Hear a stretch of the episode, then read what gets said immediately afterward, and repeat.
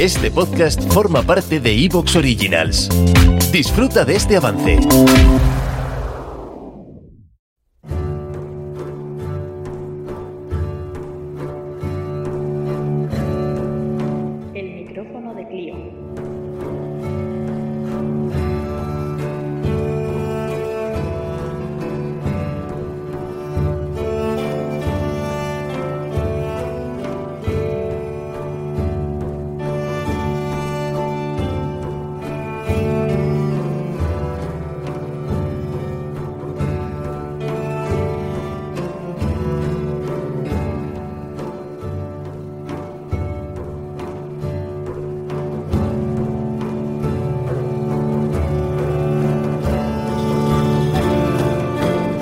Hace 11.000 años, las comunidades prehistóricas de seres humanos sustentaban su vida fundamentalmente en la caza de animales salvajes y en la recolección de plantas silvestres.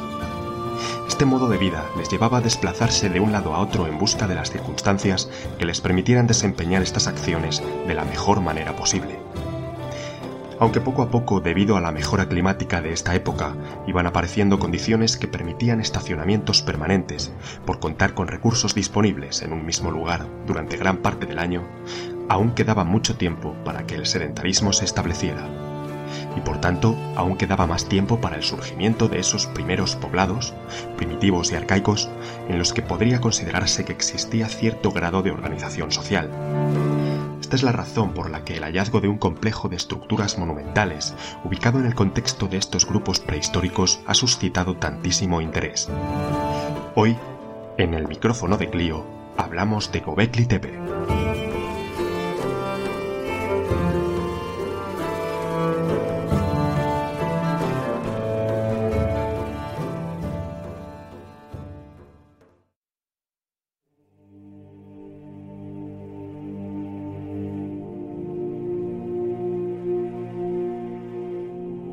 Bienvenidos a El micrófono de Clio, esta sección de historia dentro del podcast Hombres de Negro, en el que repasaremos esos pasajes, esos episodios vinculados con el misterio, siendo el misterio aquello que desconocemos. Es por ello que la historia es un campo muy amplio, en el que tendremos en todo momento capítulos de los que aún a día de hoy hay muchísimo que desvelar, hay muchísimas preguntas que responder. Para esta primera entrega de la sección, en esta sexta temporada del podcast, se me ocurrió recurrir a algún tema que tuviera que ver con eso, con el inicio, con el comienzo, y pensé en ese primer templo, en esa primera construcción en general que algunos consideran la primera o de las primeras elaboradas por la mano humana, de las primeras construcciones, por tanto, llevadas a cabo por la humanidad. Gobekli Tepe es un tema recurrente es uno de esos asuntos habituales dentro de ese misterio histórico, pero me parece interesante establecer un resumen, un repaso de todo lo que sabemos de este lugar y mencionar algunas de las novedades que han tenido lugar en estos últimos tiempos. Geográficamente nos tenemos que situar en el suroeste de la Anatolia, en la actual Turquía, muy cerca de su frontera sur, de su frontera con Siria, concretamente en los alrededores de Sanliurfa.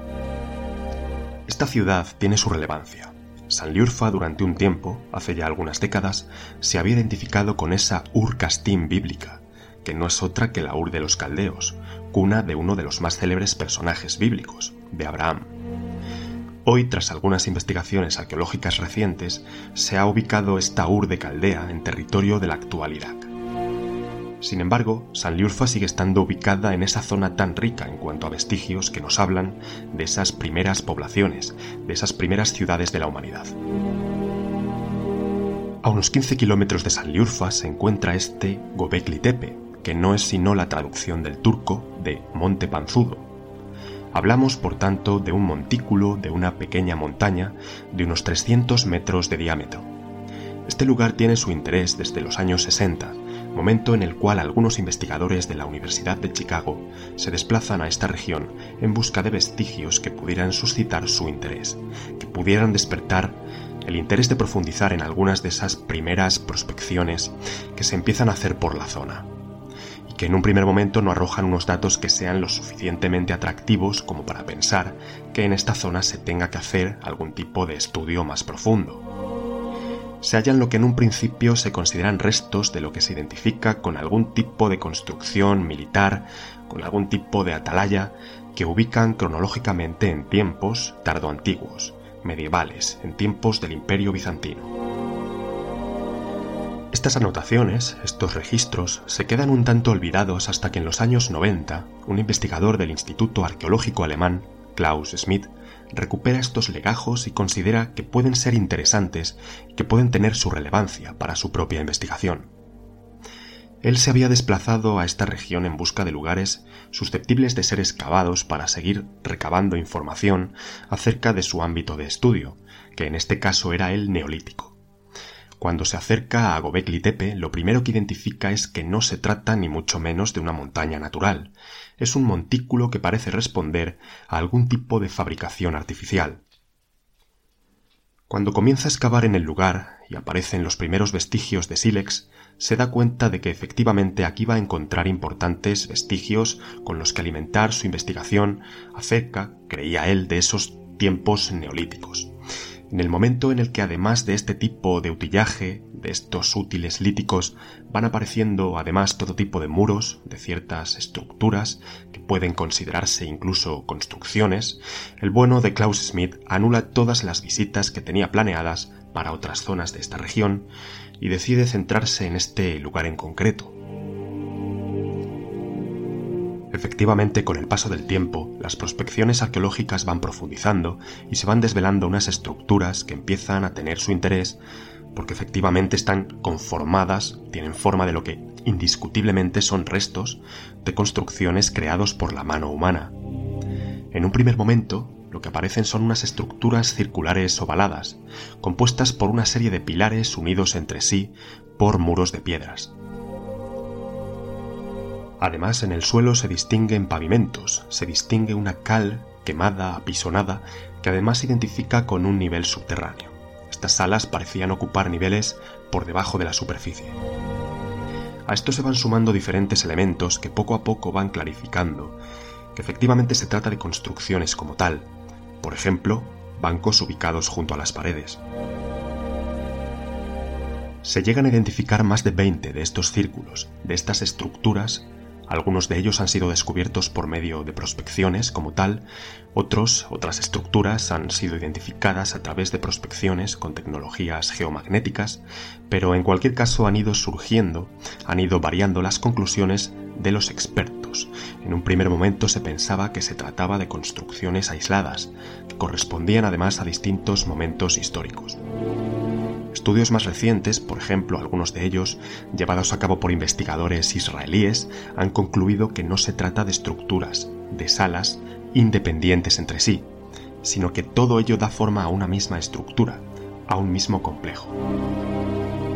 De hecho, aparte de estas estructuras circulares, ovaladas, también se han encontrado otras de plantas de diferente forma, con plantas por ejemplo cuadrangulares, que en cualquier caso, de una manera u otra, lo que dejan claro es que tal monumentalidad en estas construcciones responde al trabajo organizado de gran cantidad de gente.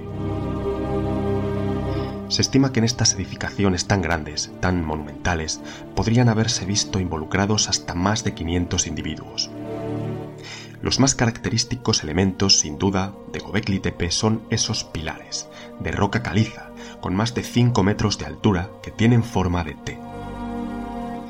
Destacan sobre todo los grabados de animales y de otras escenas que tienen en sus superficies. En cuanto a animales tenemos de diferentes especies, tenemos escorpiones, jabalíes, leones, y en cuanto a escenas destaca la variedad de las mismas. Tenemos lunas, tenemos escenas comerciales o incluso dibujos más complejos que tienen que ver con mujeres en posturas que nos recuerdan a la postura del, parto o a la postura del sexo. Entre los característicos pilares destacan aquellos que en vez de estar repartidos por el perímetro de las estructuras, se encuentran ubicados en el interior de las mismas. Están en el centro de estas salas. Suelen ser más altos que el resto, y este es el motivo por el cual se han identificado con pilares que podrían sostener techos, quizás vegetales, de los que a día de hoy, por tanto, no tendríamos ningún tipo de vestigio. Resulta especialmente relevante el dato que nos indica que su forma, su morfología, responde a la figura humana. Son por tanto pilares antropomorfos, en cuyas superficies calizas se han distinguido algunos elementos como cinturones, taparrabos, brazos o incluso genitales. Estos enormes ¿Te está gustando lo que escuchas? Este podcast forma parte de Evox Originals y puedes escucharlo completo y gratis desde la aplicación de Evox. Instálala desde tu store y suscríbete a él para no perderte ningún episodio.